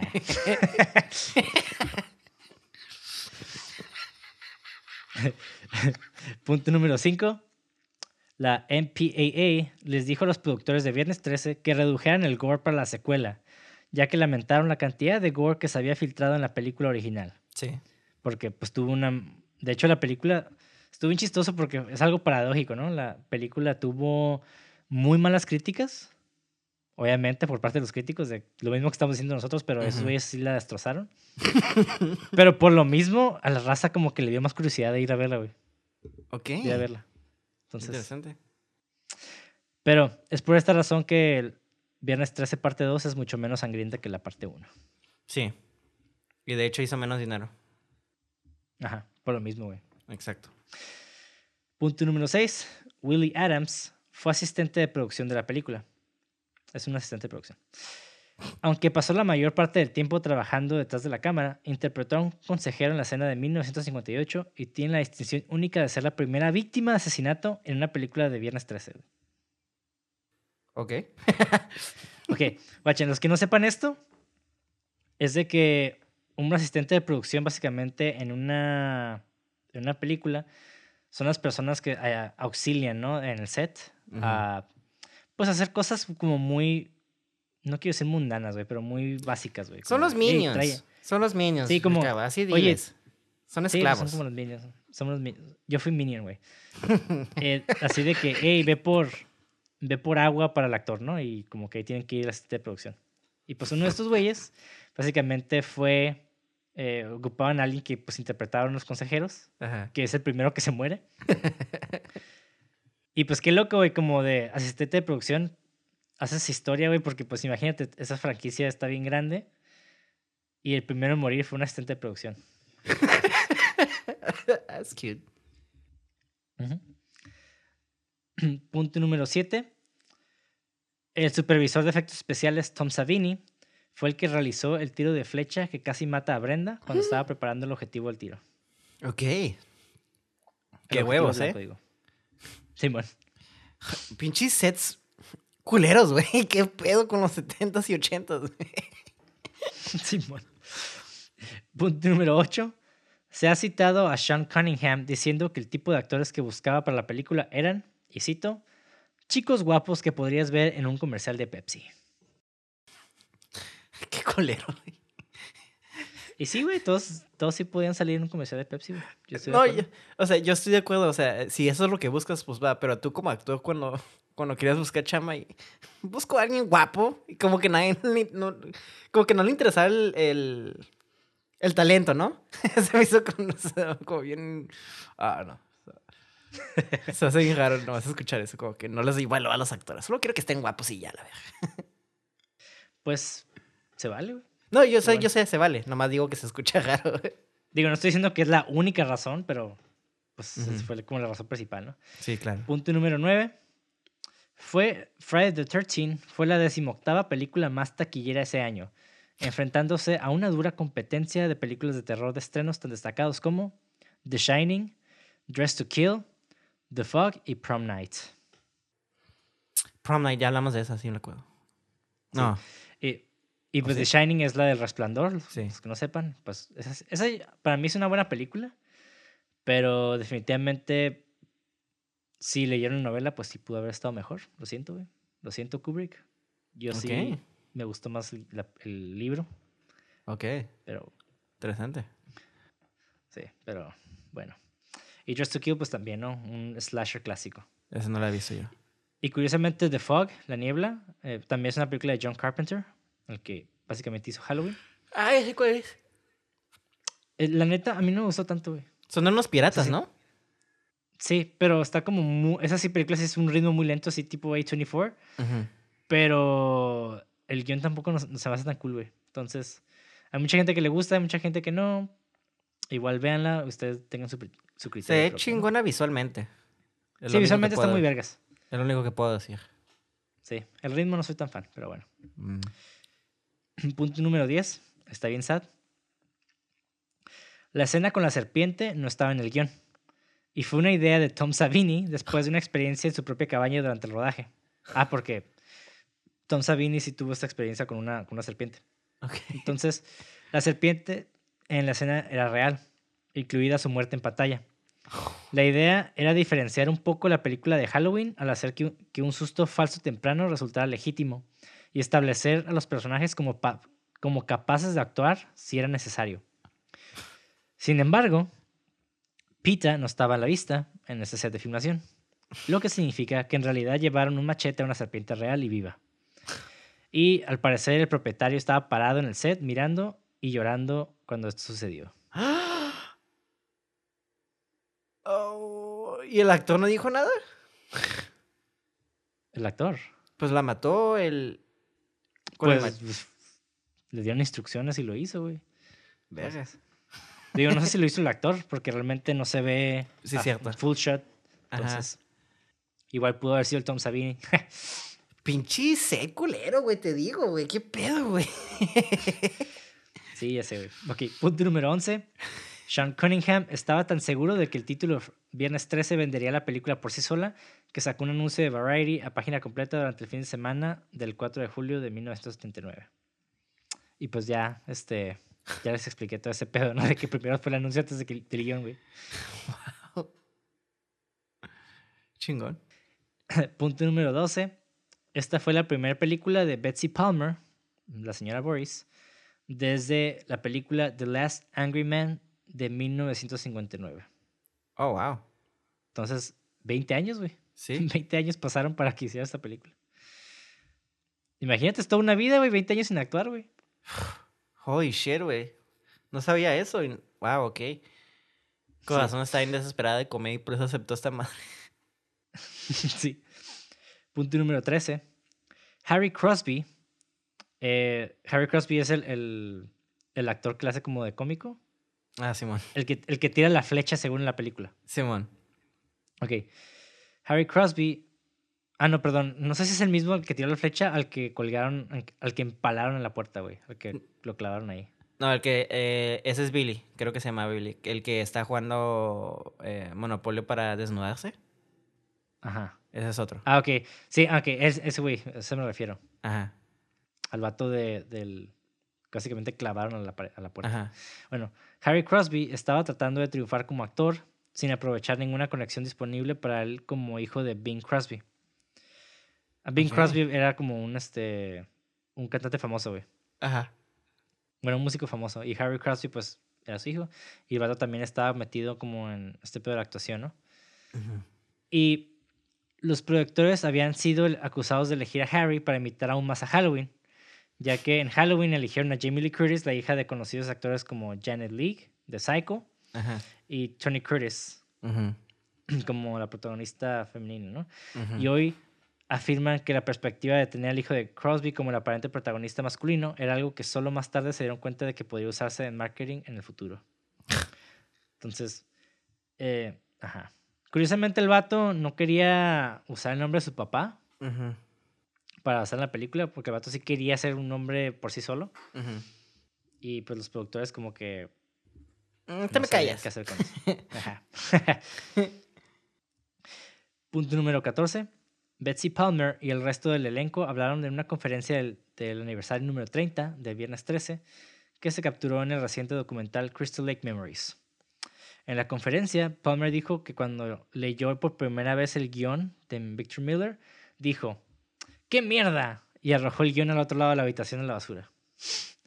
Victor Miller, el guionista, estaba en la conferencia y escuchó ese comentario. Y a Jane King, que es la, la, la Last Girl, le dio una palmada en la espalda para consolarlo. wow. Palmer dijo que luego lo pensó y que necesitaba algo de dinero para un auto nuevo. Y la película probablemente iría y vendría muy rápidamente y nadie la vería nunca. Y luego todo se olvidaría rápidamente. Entonces aceptó el trabajo. Poco sabía ella que la película se convertiría en un fenómeno y sería lo principal por lo que ella sería recordada. güey. La ironía. Simón, güey. Punto número 15. El productor Steve Miner inicialmente pensó que era una idea idiota traer de vuelta a Jason en las secuelas. y cito, no era tu villano, es solo un producto de la imaginación de alguien. A pesar de esto, pasó a dirigir las, dos próximas películas de Viernes 13 protagonizadas por Jason como el villano. Wow.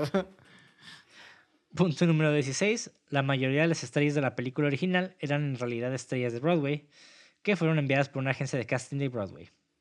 Ah, y cool. la película debutó en una sala de cine de Broadway. Qué cool. Simón. Y, guachen, nomás para que chequen este dato, güey. Los dos jeeps utilizados en esta película son el mismo jeep. Sí lo noté, ¿eh? Sí, sí se nota, güey. Pero pues, igual si Wow. no pones atención, como que pues piensas que no. Y pues, si les interesa, el modelo del jeep es un CJ5 de 1972. Oh, yo tengo uno del 64. Bueno, ya lo vendí, pero. Ajá. Ah, está bien vergas ese jeep, güey. Sí. Bueno, aquí. Pero bueno, yo tenía uno del 97. Que también lo. Todo triste. Anyway, punto número 18.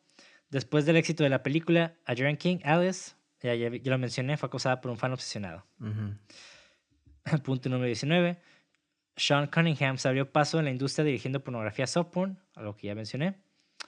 Y pues le produjo, el, como ya mencioné, eh, la película a Wes Craven, quien también fue un director de pornografía soft porn. Oye, ¿tú no notaste? Estoy casi seguro que pusieron como referencia el sombrero de Freddy Krueger. ¿En, dónde- en qué?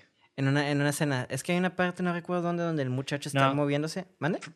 Freddy Krueger salió después. Ah, ok, never mind. Es que, ok, ya. Never mind. then. Sí, ya. Había un sombrerito igualito y yo como... ¡Ah! Pero sí. Coincidencia, güey. Coincidencia. No, todo está conectado, güey. y último fun fact.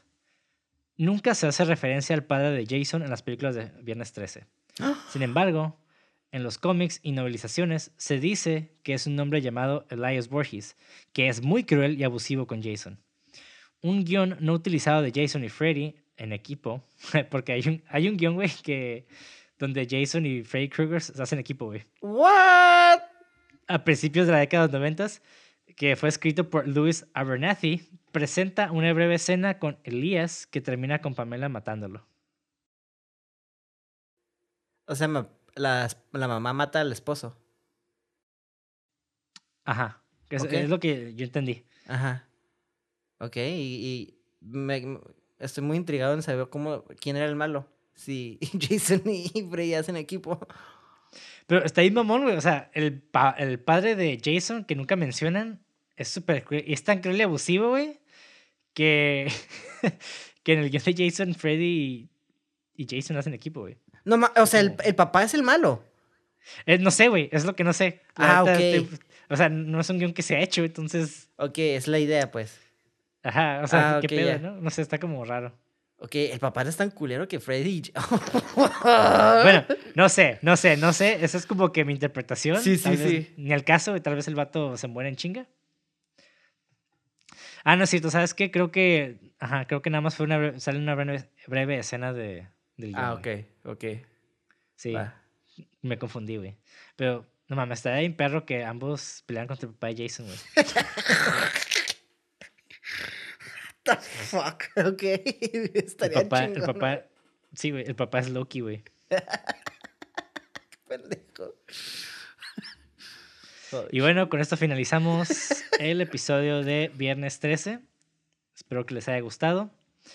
Igual déjenos sus comentarios, qué les pareció la película, si no les gustó, si les gustó, qué fue lo que les pareció que estuvo muy chingón, que no comentamos, o nada más que nos pueden, apoyar con comentarios diciendo que les gustó el podcast o no, no sé, güey. Ahí dejen sus opiniones. Y pues también ya saben, vamos a dejar un link donde pueden hacer donaciones a nuestro podcast para seguir haciendo pues contenido. y a mí me pueden encontrar como Monty de André o Monty de Foro en redes sociales. Ah, Mauricio, ¿cómo te puedes encontrar? Ah, ¿Cómo le vago? En... Le vago doble G y guion bajo al final, disculpa. Muy bien. Y pues ya se la saben, al podcast igual nos pueden encontrar como cine666.mpg y en YouTube como cine666. Y con esto terminamos el episodio de Viernes 13. Espero lo hayan disfrutado, a pesar de que, pues, todo lo que dijimos. y esperen la siguiente semana. Va a ser una película muy chingona. Los estaremos anunciando el viernes 13. Nada, cierto. Este viernes que viene estaremos anunciando qué película va a ser. Ya tenemos planeado cuál va a ser. No les vamos a decir. Nada más para crear expectativa. Yo ni sé todavía. Tendría que checar el calendario porque no me acuerdo, pero ajá. Solo les voy a dar, les voy a dar una pista. ¿Jason? Ah. Nah. Esa es la pista, güey. ok. El grito. Entonces, vean películas, vean todas las películas de Viernes 13, todas las películas de A Nightmare, ah, perdón, Nightmare on Elm Street. vean los crossovers, Freddy contra Jason, ¿por qué no? Está horrible. Y alabado sea Felipe Negro. Con esto lo dejamos. Adiós. Adiós.